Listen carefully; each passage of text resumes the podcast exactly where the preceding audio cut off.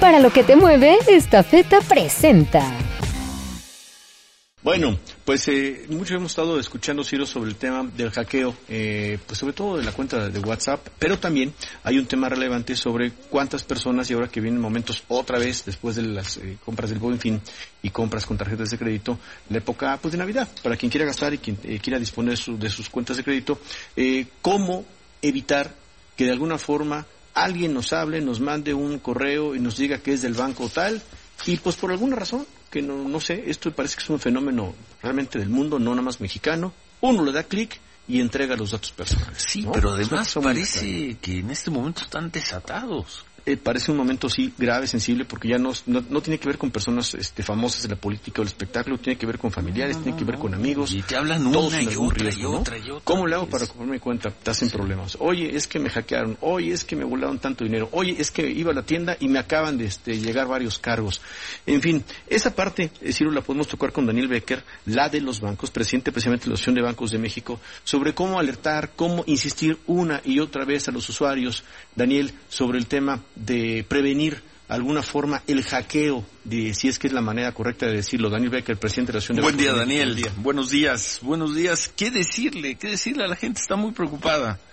Creo que no, era un tema que parecía lejano, hoy ya no lo es que se metan a tu tarjeta, que te clonen una cuenta, que te dejen sin saldo. Daniel Becker, presidente de la Asociación de Bancos de México, gusto en saludarte, Daniel. Buen día. Igualmente, muy buen, muy buen, día, muy buen día, Manuel. Efectivamente, como tú lo comentas, pues eh, ahí vemos una clara correlación entre la profundización de la utilización de medios digitales, que la, la pandemia evidentemente se exponenció, pero que ya venía desde antes, y ahora lo que haciendo dentro de la Dirección de Banco México es una campaña permanente para eh, decirle a la gente que no se dejen engañar, que los bancos no pedimos claves, contraseñas, NIFs o CBDs para compras eh, por e-commerce y la intención es eh, proteger a todos los usuarios de la banca, los más de 55 millones de usuarios de la banca y a todos aquellos que se vayan incorporando al sector bancario. Protegerlos con información, Daniel, porque ¿qué otra cosa se puede hacer?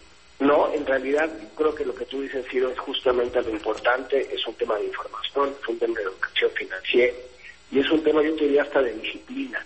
Lo que creo que es muy importante recalcar, Ciro y Manuel, es que cuando uno empieza a utilizar su dispositivo digital para cualquier transacción, la banca no tiene por qué pedir datos personales porque la banca ya los tiene en el momento que aperturaste tu cuenta. Y entonces, en ese sentido, es importante que ante la duda todos los usuarios mejor se comuniquen a su banco y corroboren. De hecho, sí, Manuel, hemos tenido ya una disminución de acuerdo con UCED de 9% a partir de esta campaña, 9% en términos de fraudes que veníamos observando. Todavía no es el número que aspiramos, pero es la forma en la que podemos disuadir a los usuarios y a los eh, eh, a los que están en la calle tratando de eh, exponenciar esta situación. Esta feta, la empresa orgullosamente mexicana, se encuentra este año celebrando 42 años de llevar soluciones logísticas y de negocios a toda la República Mexicana y más de 200 destinos en todo el mundo. Esta feta, para lo que te mueve.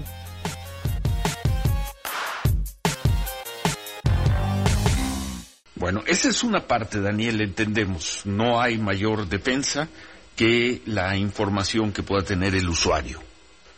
Sí, porque la autoridad dice no entregues tus datos personales y si a la primera de cambios uno da los, los datos, eh, bueno, es poco lo que se puede hacer. Pero ¿qué pasa? Porque cada vez escuchamos, no sé si cada vez más, pero hay personas que dicen, fui al cajero electrónico y yo tenía 50 mil pesos de saldo y me aparecieron 700. Eso no pasa por la información. ¿Qué está pasando ahí, Daniel?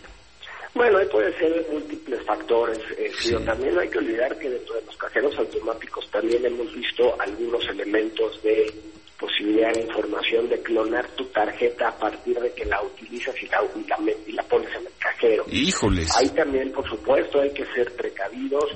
Recordarás sido este caso que hubo en el sureste de la República Mexicana hace algunos meses de una banda europea. Sí, sí, sí, sí. Los rumanos. Los rumanos en Quintana Roo, sí.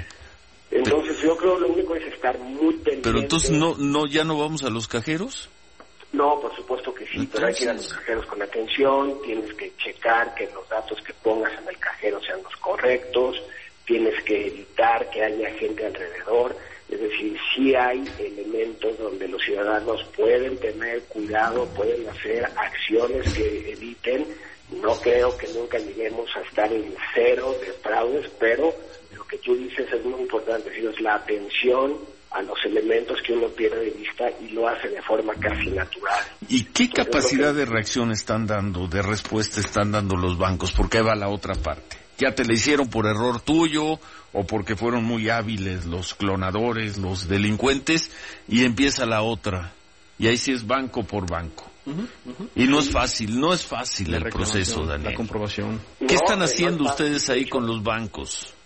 Todos los bancos tienen una calificación en términos de reclamos y cómo se van resolviendo cada uno de ellos. Se puede consultar en la Conducef cuál es el comportamiento de todos los bancos y ahí sí es, hay una línea delgada y que no está, en realidad no es tan delgada, es muy delgado para la percepción del usuario, pero cuando una, un, un usuario de la banca cae en un fraude porque no hizo cuidado de los elementos que estamos que acabamos de comentar hace unos momentos, pues la gente percibe que es un tema de los bancos y ahí por eso esta insistencia de esta campaña. Y la intención también es que cuando haya sido un error del banco por algún elemento que al banco se le haya ido, que también eso puede suceder, que en realidad son las menores de las veces, los bancos tienen la responsabilidad de cumplir y de regresar los recursos a los usuarios. ¿Y en qué, en qué lapsos? ¿Hay lapsos? No hay lapsos, sí, la UNE, si mal no recuerdo, tiene que definir eh, la UNE de cada banco, hay 45 días y esa, ese nivel de satisfacción se puede revisar a partir de la numerología que tiene, la información que tiene Conducef y todos los usuarios pueden revisar en Conducef cuál es el, comportamiento de cada banco. Pues ojalá. Muchas gracias. Muchas gracias por la información y recordar lo más importante es no entregar los datos, no dar los datos. Y sobre todo en la época de sembrina y la gente hace mucho e-commerce. El CBB, la, este dígito que aparece, los bancos no piden ese CBB porque es el número este aleatorio donde sí, sí, segundos. No los den, por favor, viene la época navideña, ya fue el buen fin, es un buen momento para cuidarse. Muchas gracias, gracias Daniel. Daniel Becker, presidente de la Asociación de México. Gracias. Para lo que te mueve, esta feta presentó.